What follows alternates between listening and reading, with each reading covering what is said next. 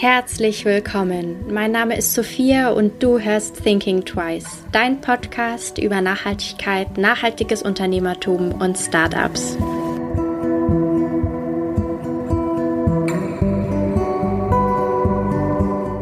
Acumi steht für einen nachhaltigen Konsum, Transparenz, Qualität und eine faire Bezahlung für alle beteiligten Personen in der Lieferkette.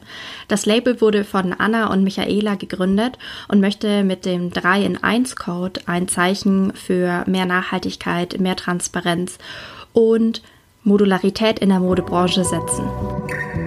Herzlich willkommen zu meinem Podcast. Heute habe ich wieder zwei Gästinnen bei mir. Halli, hallo. Hallo. Hi. ähm, wollt ihr euch kurz mal gleich vorstellen? Wer seid ihr denn? Ich, hallo. Ähm, schön, dass ihr eingeladen sind. Ich bin die Michaela. Ähm, genau, ich mache mit Anna Akumi, stelle auch gleich vor. Und ähm, ich bin in München geboren, lebe hier, arbeite mit Anna, bin befreundet mit Anna und wir kennen uns seit dem Studium. Ja, genau. Ich bin Anna, freue mich auch sehr, dass wir heute hier mit dir sprechen dürfen, Sophia. Und ja, wir machen zusammen Acumi, haben uns im Modedesign-Studium in München auch kennengelernt und da schon einige Projekte zusammen verwirklicht und dann eben 2012 ein gemeinsames Fair Fashion Label gegründet. Ja, jetzt habt ihr den Namen schon ganz häufig gesagt, Acumi. Was, was, um was geht's da? Woher kommt der Name? Ähm, was, genau, was war eure Anfangsidee und wohin hat sich das jetzt auch so entwickelt? Mhm. Ähm, also anfangs war die Idee, eine Kollektion zu schaffen, in der ähm, quasi TrägerInnen äh, mitdesignen können. Ähm, mhm. sprich, es gab war damals eine Damen- und Herren-Kollektion, wo es sehr viel Auswahlmöglichkeiten in Bezug auf die Knöpfe gab oder auf Accessoirefarben und man konnte sich den Stoff aussuchen. Mhm. Und das war eben die Idee, ein fair produziertes Kleidungsstück zu schaffen, was sehr lange hält und wo die EndkonsumentInnen quasi mitentscheiden dürfen oder so ein bisschen mitdesignen können, wie es aussieht. Mhm. Und daher der Name A You and Me Akumi. Also so hat sich das entwickelt. Mhm. Ja, genau. Ja, eigentlich ein, ein, ein Wortspiel aus den, ja, genau. Ja. Und dann waren es auch ganz pragmatische Gründe. Wir wollten, dass es mit A anfängt oder mit Z. Und ja. ja, dann musste man noch so praktische Dinge gucken, wie ist die Domain überhaupt frei? Und ich glaube, wir waren dann erst bei Akumi. Ja. Es war aber dann leider schon besetzt und dann haben wir weiter rumgespielt, dann ist es Akumi geworden und da waren die Domains auch frei. Und dann ja, hat es sich entschieden. Genau. genau. Ja. ja. Das haben wir lange Zeit gemacht und ähm, dann haben wir uns irgendwann überlegt, okay, wir wollen uns eigentlich fokussieren. Das war uns zu viel. Wir haben alle Produktgruppen gemacht und mhm. eben für Männer und Frauen.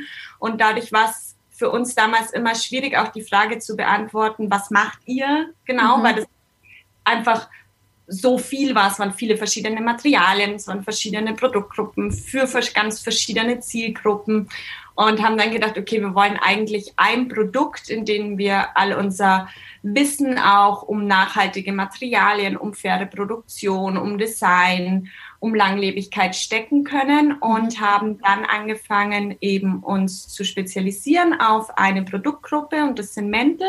Mhm.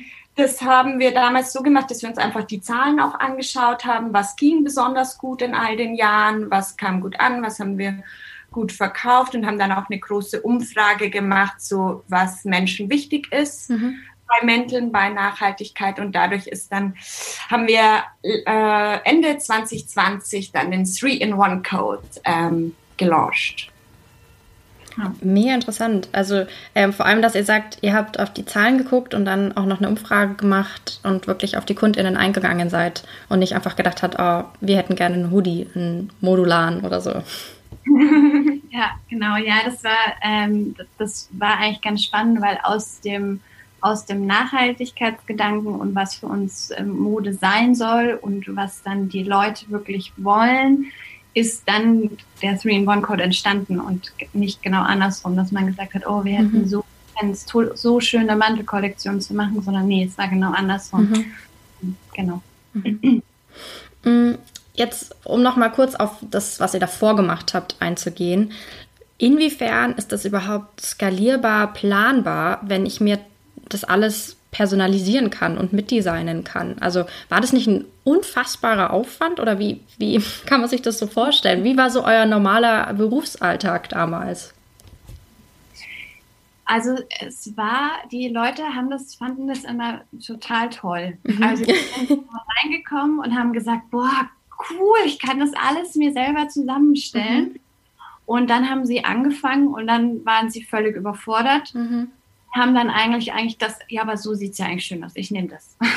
also, also, das war so, das, ähm, wir haben gemerkt, dass das ein bisschen viel war mhm. und dass es für die Leute, die halt dann auch nicht so geübt sind oder nicht so kreativ sind, dass dann oft die Vorstellung gefehlt hat. Mhm und ähm, die dann auch überfordert waren, von zehn Knöpfen jetzt den einen Knopf auszusuchen und dann letztendlich dann auch dann gesagt haben, wie würdet ihr es machen? Dann haben wir gesagt, wir würden den nehmen und dann ja, okay. Mhm, okay.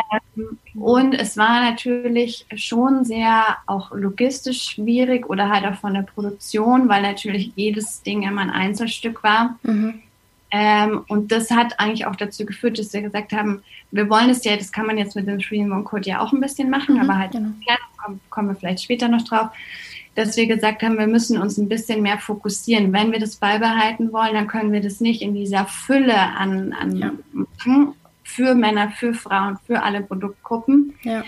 Und ähm, genau, dann kam es eben dazu, was ist unser gutes Produkt, für welche Ziel, schränken wir uns in der Zielgruppe nochmal ein. Das haben wir dann alles überdacht und mhm. genau.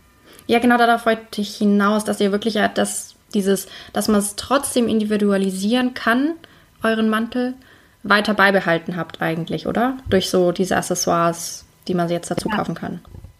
Ja, jetzt ist es mehr wie ein Baukastensystem. Mhm. mhm. Also nicht mehr so, dass man alles, also man kann sich's aussuchen, aber wir haben halt äh, ein Baukastensystem gefunden, dadurch, dass es auch dann ist es eben leichter, auch schonend mit den Ressourcen umzugehen, weil wir müssen nicht irgendwie zehn verschiedene Knöpfe auf Lager haben, von mhm. denen, wo zwei vielleicht niemand will, die dann auch extra produziert worden sind, sondern ähm, es gibt eben, also der Mantel setzt sich zusammen aus der Basic Jacket, der Basic Vest und wenn man die zusammenknüpft, ist es der Mantel. Mhm.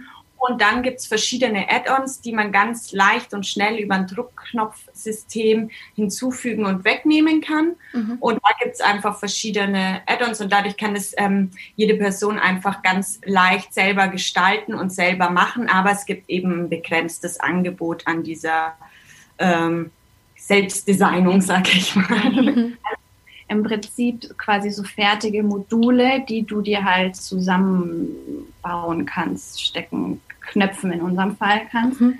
Aber das war eben uns schon wichtig, weil das für uns zu einem nachhaltigen Produkt eben auch dazugehört, dass es halt sehr langlebig ist, also du es halt eigentlich immer tragen kannst und natürlich gehört zur Mode schon noch so ein bisschen, dass es sich manchmal Trends anpassen kann, dass du heute mal Bock auf, auf äh, einen Mantel hast, morgen auf eine Weste oder heute hast du Lust auf Fransen in unserem Fall und das ist aber dann beim nächsten Mal, äh, beim nächsten Outfit passt es nicht. Ja. Also so, das, äh, ähm, gehört für uns eigentlich für so ein nachhaltiges Produkt auch dazu, dass es jetzt äh, ja nicht in zwei Jahren du keinen Bock mehr drauf hast, weil es jetzt irgendwie out of fashion ist oder, mhm. ähm, oder du es nicht, ja, klar. Und ähm, das war uns halt wichtig und da haben wir halt versucht, einen Weg zu finden und deswegen halt ja diese fertigen Module im Prinzip, die man sich dann zusammenstellen kann. Mhm.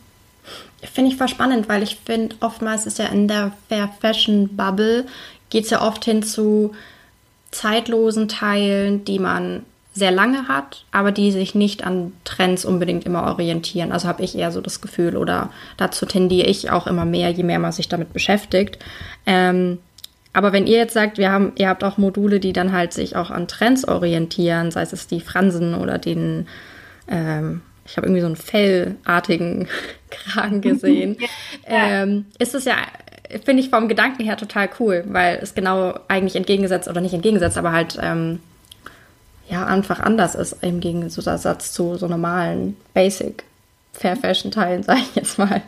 Ja. ja, und zwar ist halt sehr wichtig, auch den Spaß an Mode schon beizubehalten. Mhm. Also wir lieben beide Mode und ähm, ja, wir wollen jetzt nicht die Mode ganz wegdenken, aber finden halt, dass es einen neuen Weg an Modekonsum geben muss. Und da finden wir einfach, dass wandelbare Produkte eine sehr, sehr schöne Lösung sind, wo der Grundstock sehr clean, sehr minimalistisch ist mhm. und eben, wenn gewollt, man bei der ganzen Trend-Sache äh, mitmachen kann oder eben auch nicht. Genau, ja. Jetzt habt, habt ihr schon super oft auch über Langlebigkeit geredet. Ich finde es ja total spannend, dass ihr auch einen Reparaturservice anbietet für eure Mäntel. Ähm, mhm. Was ich unfassbar gut finde, weil ich glaube, das wird oft vergessen, dass man Dinge auch oftmals noch reparieren kann, bevor man sie ersetzt. Ja, total. Also das, ich meine, wer, das ist äh, es kann mal was kaputt gehen. Ne? Also es ist äh, jetzt ein Kleidungsstück aus Wolle und natürlich mhm.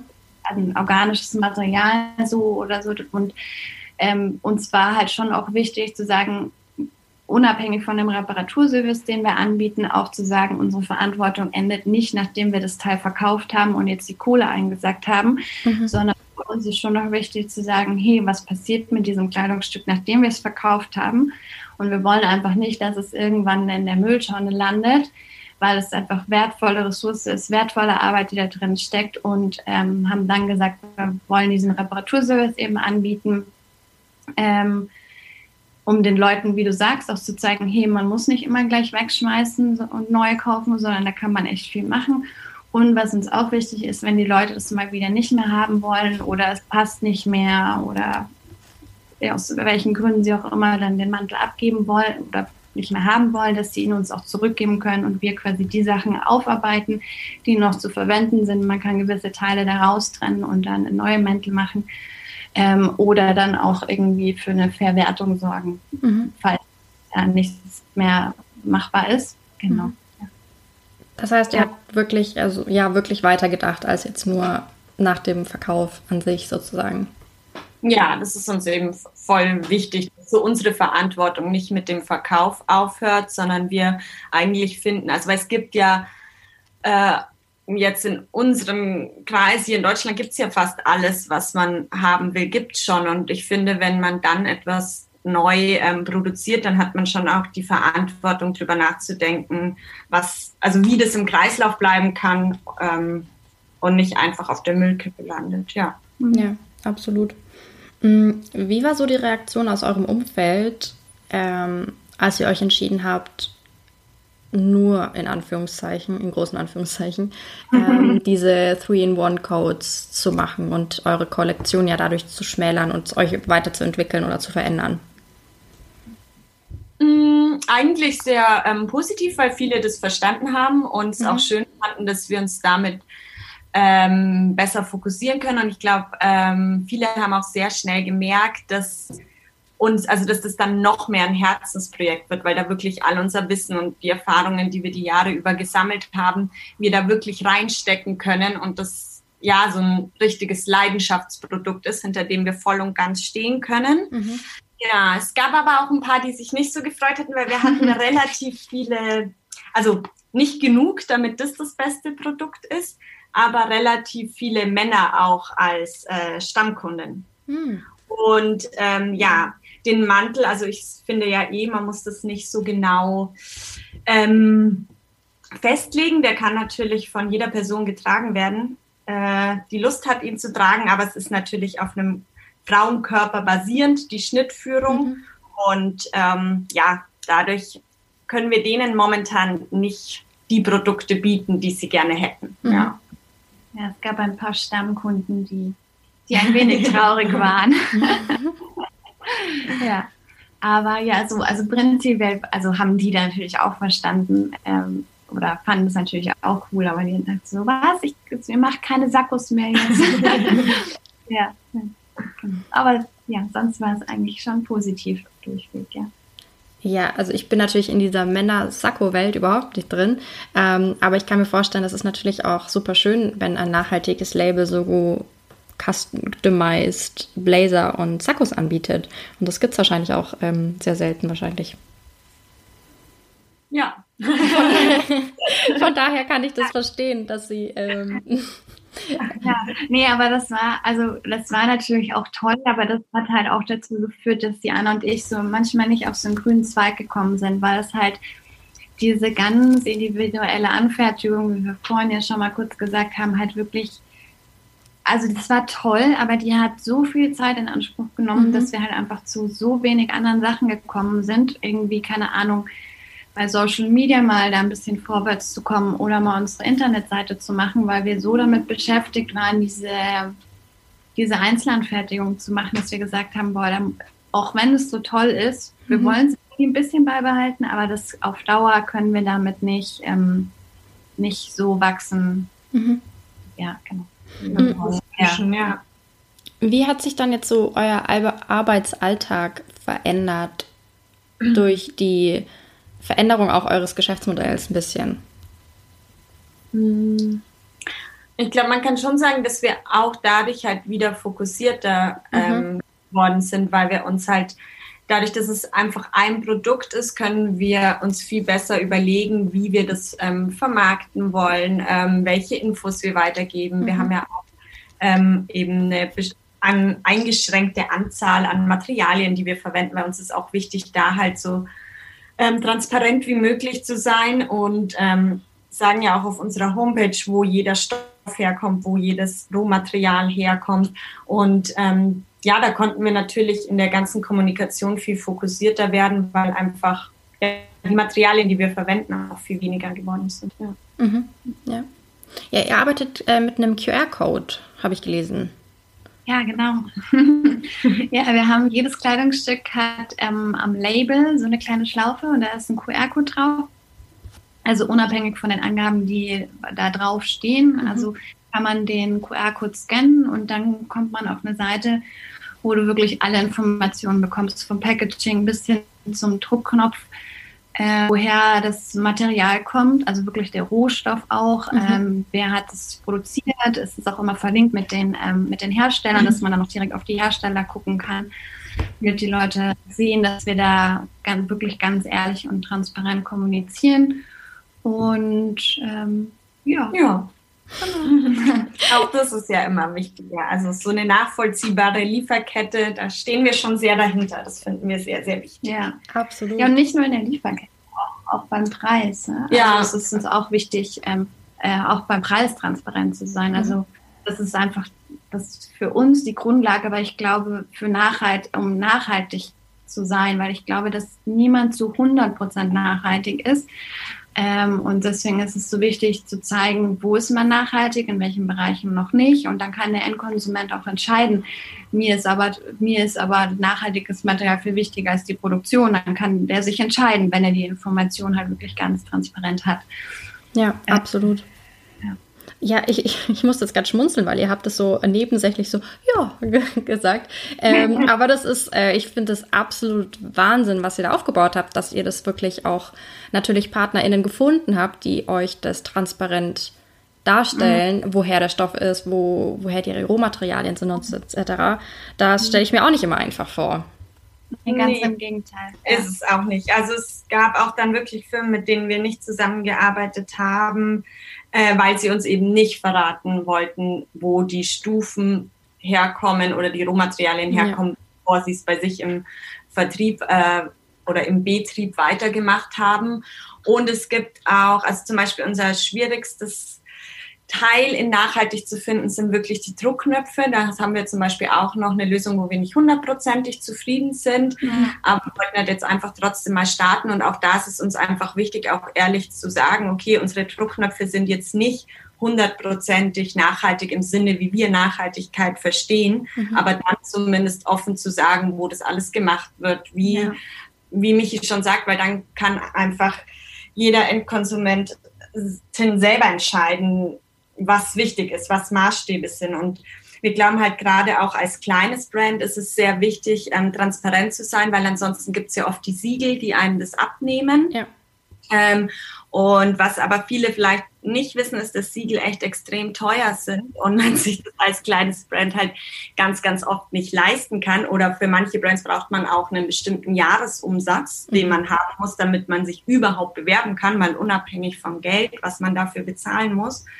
Ähm, ja, und dann ist das ja wie man agieren kann als Brand, um zu zeigen, was man im Bereich Nachhaltigkeit oder soziales Engagement macht. Also das ist auch, finde ich, was, was wichtig ist bei so Fair Fashion Labels geht es oft ja auch sehr viel um nachhaltige Materialien ähm, und dann gar nicht so viel um faire Produktion oder da auch wirklich soziale Standards zu verbessern. Das ist uns auch sehr, sehr wichtig, mhm. ein sehr, sehr wichtiger Aspekt. Und da gibt es zum Beispiel noch gar nicht so viele Siegel. Also natürlich auch, aber viele gehen ja dann wirklich eher auf die Materialien. Mhm. mhm. Was, was ja. ist denn Nachhaltigkeit für euch? Also wenn wir jetzt da schon drüber reden.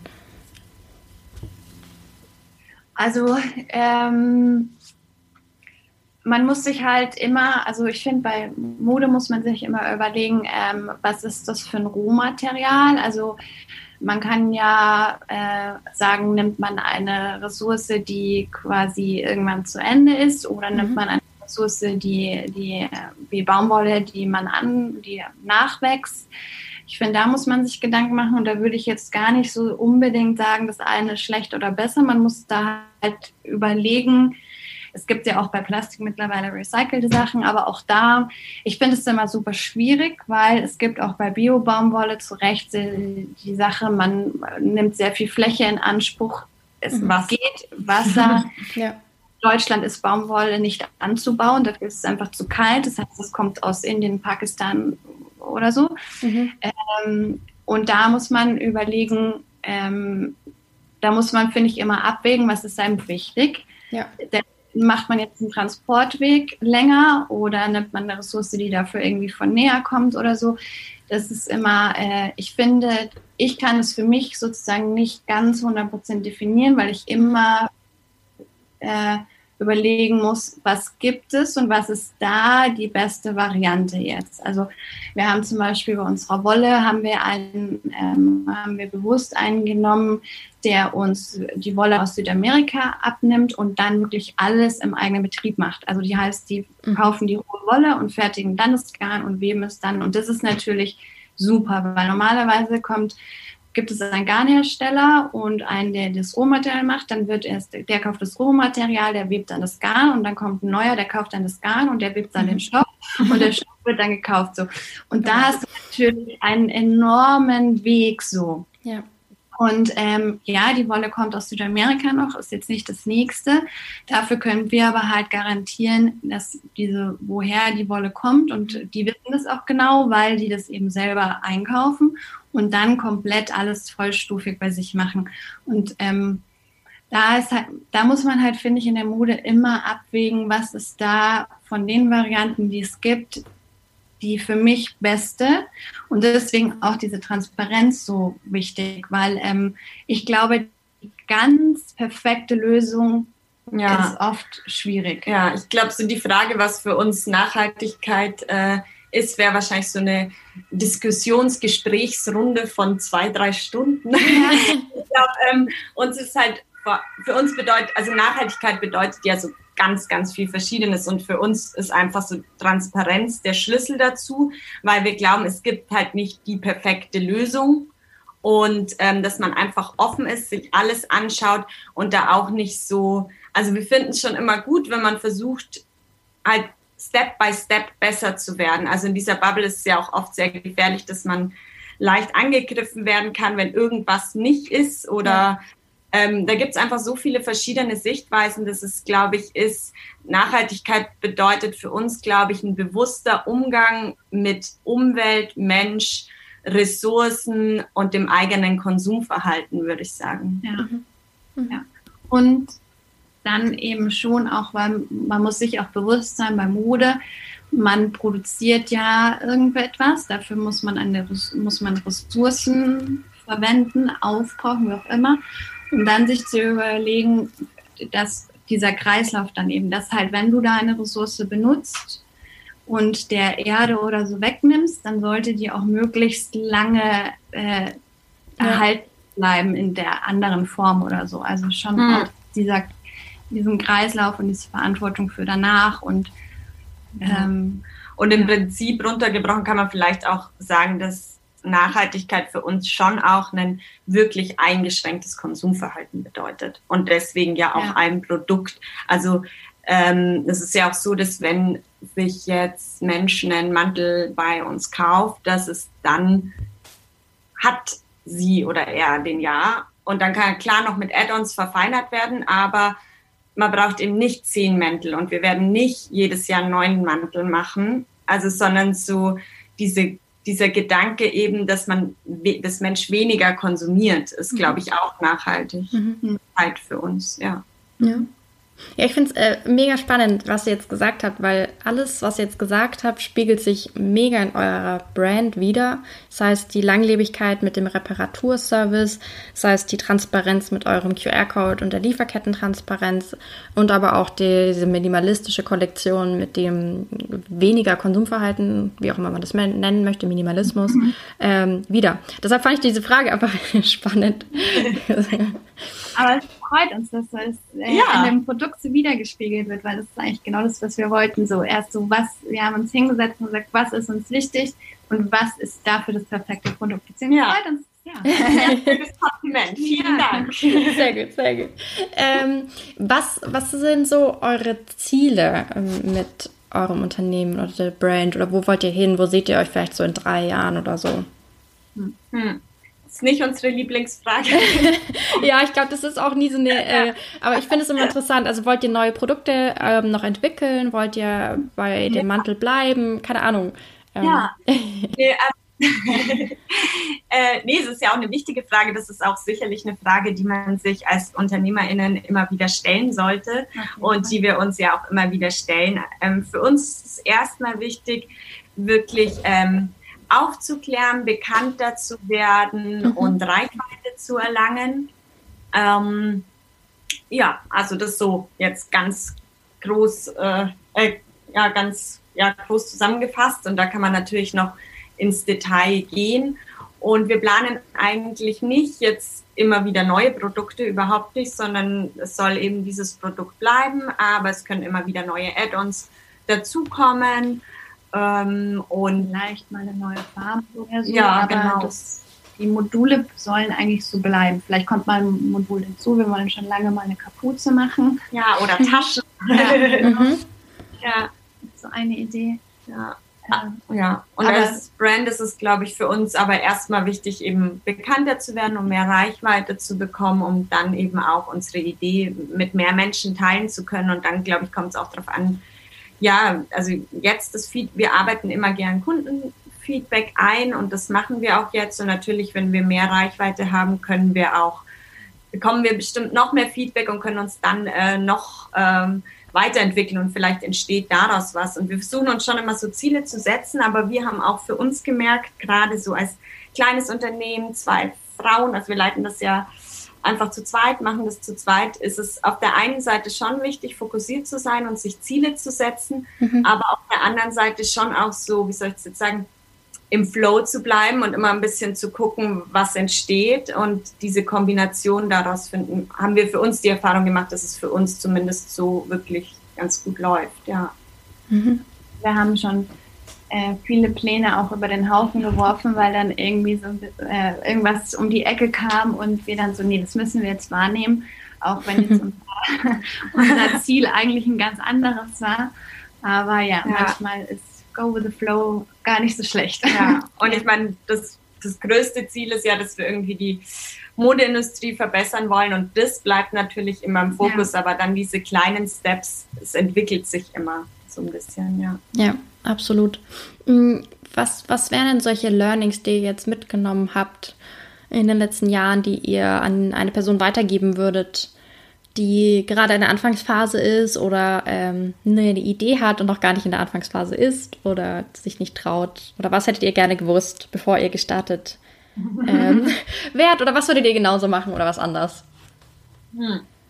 Also das, was wir gerade schon angesprochen haben, dieses offen zu bleiben und mhm. so ein bisschen immer die Fühler auszustrecken, ähm, wo sich eine Chance ähm, ergeben könnte. Das ist, glaube ich, super wichtig. Also nicht zu verbissen auf genau einer Idee zu sein, mhm. aber natürlich auch fokussiert zu bleiben. Also das ist, glaube ich, echt so die größte Herausforderung, da einen guten Mittelweg ähm, zu finden. Ähm, was hätten wir gerne vorher gewusst? Mhm. Ich glaube, man muss, wenn man gründet, auch äh, super bereit sein, sich in die unterschiedlichsten Themen einzufuchsen. Also mhm. ich glaube, das war auch ja. was, ähm, weil Anna und ich kommen ja aus dem Modedesign und dann stellt man sich vor, wir sitzen die ganze Zeit da und designen ganz schöne Sachen. so, nee, Design ist vielleicht, war vielleicht am Anfang, als wir noch mehr Kollektionen hatten, jetzt ist ja eh noch weniger, ähm, war vielleicht ein Zehntel oder so. Mhm. Schnell gesagt von unserer Arbeit und den Rest musst du dich echt in ganz viele unterschiedliche Themengebiete einarbeiten und einfuchsen und ja. das muss dir halt auch Spaß machen, glaube ja. ich, weil sonst wird es schwierig. Ähm, Oder du brauchst halt sehr viel Geld, um alle Bereiche auszulagern. Ja, ja. genau, dann geht es natürlich auch. Ja. ja. Ja, aber ja, von Buchhaltung über SEO, über Social Media, über ähm, wie mache ich Events, äh, wie gründe ich einen Laden, was ist wichtig, wenn ich einen Laden aufmache. Also da kommt ja ganz, ganz, ganz viel dazu. Ja. Die, der ganze Austausch auch mit LieferantInnen, Produktionsabläufe. Also ja, ich glaube, man muss sehr bereit sein, wie Michi sagt, in, sich in sehr viel einzuarbeiten und ähm, sehr mhm. viel Verschiedenes auch zu machen und Lust haben zu lernen. Ja. ja. ja. Ja, Lust haben zu lernen, ich glaube, oder auch so ein bisschen out of the comfort zone so zu mhm. gehen. Ähm, das ja. muss man glauben. Also das habe ich jetzt aus den all den Gesprächen, die ich jetzt hatte mit GründerInnen, mhm. äh, mitgenommen. Einfach ähm, ja. ja, ja, total. Und ich würde, glaube ich, immer empfehlen, es nicht alleine zu machen, aber das ist, äh, da gibt es wahrscheinlich auch unterschiedliche Typen. Manche, glaube ich, müssen es auch alleine machen, aber ich wär, hätte nie im Leben, glaube ich, das gepackt alleine. Also ja. Ähm, ja. dieses, man muss so viele Entscheidungen treffen. Mhm. Ist man irgendwie so stuck und weiß nicht, was, wohin jetzt? Und dann ist, glaube ich, so der Austausch mit jemandem total wichtig. Äh, man kann auch mal sagen, ey, da habe ich keinen Bock, Anna, kannst du bitte? Oder irgendwie auch, ähm, ja, ja, der Austausch einfach. Ich glaube, alleine wäre ja. ich immer noch nicht so weit, weil ich da sitzen würde und wie soll ich jetzt und warum und ja. wie und ja, genau. Ja. ja, und einfach auch mit jemandem, dem man, also wir beide genießen das sehr, dass wir Freundinnen sind und äh, gemeinsam ein Unternehmen haben. Aber das ist natürlich für jeden Mensch anders. Aber wir könnten das sehr empfehlen, dass man sich Menschen sucht, denen man vertraut, zumindest. Ja, ja. ja. Was bei uns vielleicht, wo wir manchmal schon gesagt haben, was geschickter gewesen wäre, wir haben ja beide einen Modedesign-Hintergrund. Also wir haben quasi gestartet mit, würde ich sagen, sehr ähnlichem Wissen. Mhm. Ähm, wo es, wo wir dann manchmal gesagt haben, oder also ich will jetzt nicht, mhm. ich würde nie das mit Anna in Frage stellen, aber es wäre natürlich geschickter gewesen, ja. wären einer aus einem anderen Gebiet gekommen, wäre keine Ahnung, einer aus dem Marketing und einer aus dem Modedesign ja. oder so. Mhm. Dann ist natürlich ähm, die ist schon mal ein Gebiet, wo man selber weniger lernen muss, halt nicht mehr da. So, ja. Ja, ja, das haben wir schon immer wieder gesagt. Genau. Ja. ja. Ja. Das könnt ihr nicht mehr ändern jetzt. Ja, nein, das könnt ihr nicht mehr ändern. Jetzt seid ihr äh, zu spät. Aber ich glaube, es hat ja ganz gut bei euch geklappt. Ja, ja naja, alles gut. Ja, und ich glaube, was auch, das ist halt, also manche, klar, bei manchen ist es anders, aber äh, so generell, glaube ich, ist es halt wirklich sehr, sehr, sehr, sehr, sehr viel Arbeit, ein Unternehmen zu gründen. Und das muss Mensch wollen. Also, hm. ja. Ja, ja ich äh, glaube, man hat oft so ein sehr verschöntes, idealisiertes mhm. Bild von euch, arbeite im Coffeeshop, äh, trinke meinen Cappuccino daneben und ja. ähm, im Grunde einfach mal so nebenbei. Ähm, ja. Ja, das ist, das ist tatsächlich so. Also viele so, wow, cool, du bist selbstständig, du kannst alles so frei einteilen und so. Und mhm. das ist ja so easy bestimmt und so, ja, nee, du arbeitest mit Sicherheit doppelt so viel wie jemand, der jetzt einen relativ entspannten Festanstellungsjob hat, würde ich jetzt mal sagen. Ich meine, das kennen, hatten wir beide auch schon. Ne? Wir haben noch nie so viel gearbeitet, wie als wir uns selbstständig gemacht haben. Ähm, es macht aber natürlich viel mehr Spaß. Das muss ja. man halt auch dazu sagen. Das fällt einem halt nicht so schwer, weil ja. man halt äh, alles so in der Hand hat und genau weiß, wofür man es macht. Ähm, ja, aber es ist immer auch witzig, wenn dann so Freunde anrufen, so, hier bist du, wir arbeiten beide auch noch Teilzeit, die Anna und ich. Also wir ähm, haben noch einen Job, wo wir Kohle verdienen, so richtig. wir noch machen müssen. Und dann ist er immer witzig, dann rufen Freunde an, so, hey, bist du in der Arbeit oder bei Akumi? Und es ist so, äh, ja, okay. Ja, damit strugglen wir sehr oft, ja. Ja, genau. ja das kann ich mir vorstellen. Wird dann immer nicht so ernst genommen, so, weil Akumi eigentlich die, die noch äh, intensivere Arbeit ist, aber es wird ja. auch nicht so wahrgenommen. Ja.